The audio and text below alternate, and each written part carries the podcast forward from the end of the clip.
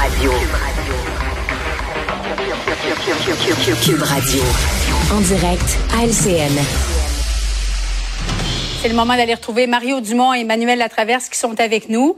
Alors, Donald Trump qui a plaidé non coupable à 37 chefs d'accusation devant un tribunal fédéral aujourd'hui. Ce sont différents chefs d'accusation, pour les résumer simplement, qui sont en lien avec une gestion négligente de secrets d'État après son départ à la Maison-Blanche. Mario, pour, les partisans de Trump, pour les républicains, la sécurité, on le sait, la loi, l'ordre, c'est capital. Est-ce que cette fois-ci, ça pourrait venir fragiliser la candidature de Trump? Ben pour les chauds partisans de Trump, euh, tout ce qu'on dit de négatif à son sujet, de toute façon, est faux ou explicable. Et c'est l'objet d'une machination de ses mm. adversaires pour le détruire parce que lui, il est du bord du peuple. Lui, il est l'homme qui veut défendre le bon peuple. Et donc, la grosse machine gouvernementale veut détruire l'homme qui est du bord du peuple. C'est l'histoire qu'on a réussi à construire. Donc, peu importe ce que tu vas ajouter comme, comme pièce là, au puzzle, euh, c'est toujours dans cette histoire-là qu'elle finit par s'inscrire. C'est ce qu'il va redire dans son discours ce soir s'adressant à ses partisans.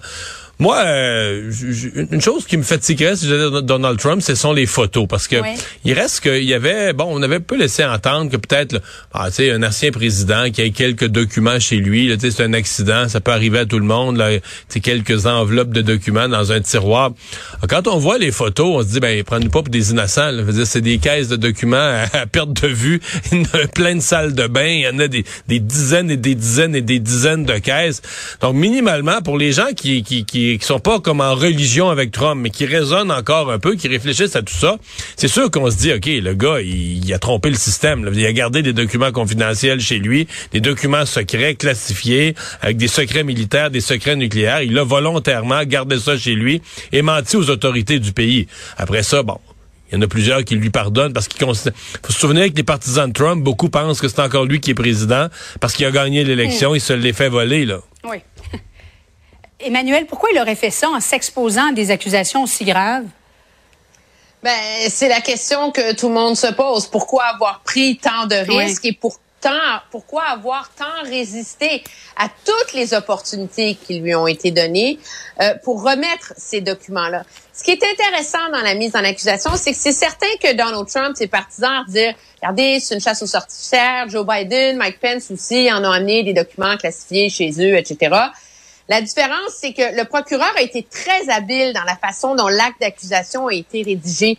L'acte d'accusation ne porte pas sur la gestion des documents dès que M. Trump a quitté le, la Maison-Blanche. Ça porte sur la conspiration qui a été mise sur pied une fois que les subpoenas ont été envoyés. Hmm.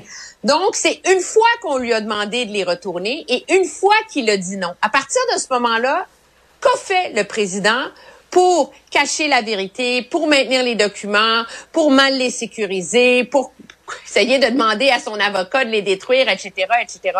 Donc, on sent que même le procureur spécial dans ce dossier-là était conscient qu'il était sur une glace mince en termes de crédibilité de la justice mm. face à l'opinion publique et qui a tenté d'insulariser sa mise en accusation pour qu'elle soit le plus solide possible et le plus inattaquable d'un point de vue des comparatifs justement avec les autres erreurs qu'ont commis d'autres présidents ou anciens vice-présidents, comme dans le cas de Joe Biden et Mike Pence. Alors, une allocution qui est prévue ce soir euh, vers 20h30. Évidemment, l'émission Contexte sera en direct sur euh, ce discours de Donald Trump.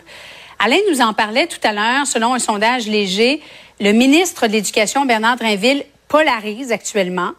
Néanmoins, les Québécois sont majoritairement d'accord avec sa réforme de l'éducation. Raymond, quel message s'en va aux syndicats? Ben, je suis pas vraiment euh, surpris de ça, sincèrement.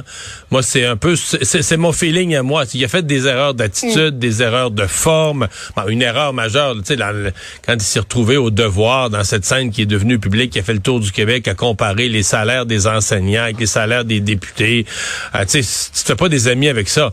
Il n'en demeure pas moins que sa réforme touche des points qui sont importants pour la population, euh, qui pour un mm-hmm. certain nombre sont concrets.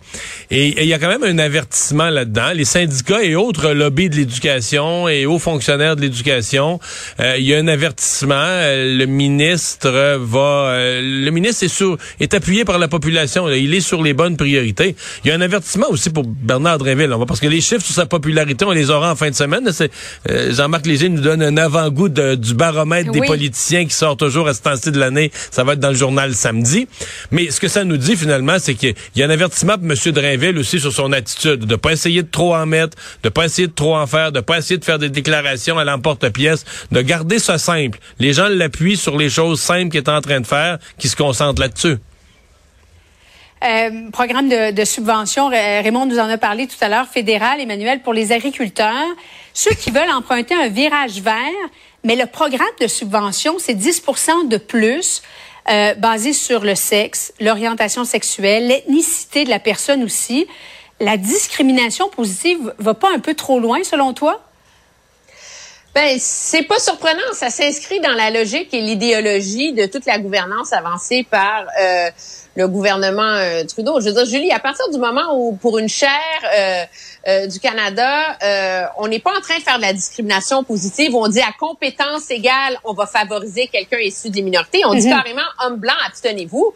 Mais c'est pas surprenant que quand on, on, creuse dans tous les programmes où cette logique-là peut s'appliquer, où le gouvernement donne carrément un traitement favorable aux, aux agriculteurs. Écoutez, on a changé les lois au Canada sur les remises en liberté, sur les peines de détention, euh, justement dans un esprit de progressisme, de lutte contre les inégalités, etc. Donc, c'est pas surprenant que soudainement on dit bon, on veut favoriser d'avoir des agriculteurs euh, femmes issus des minorités, LGBTQ, etc., etc., et qu'on et qu'on et qu'on leur ouvre une mm. porte pour davantage de financement sous le prétexte général que euh, c'est plus difficile pour eux, etc., dans la vie.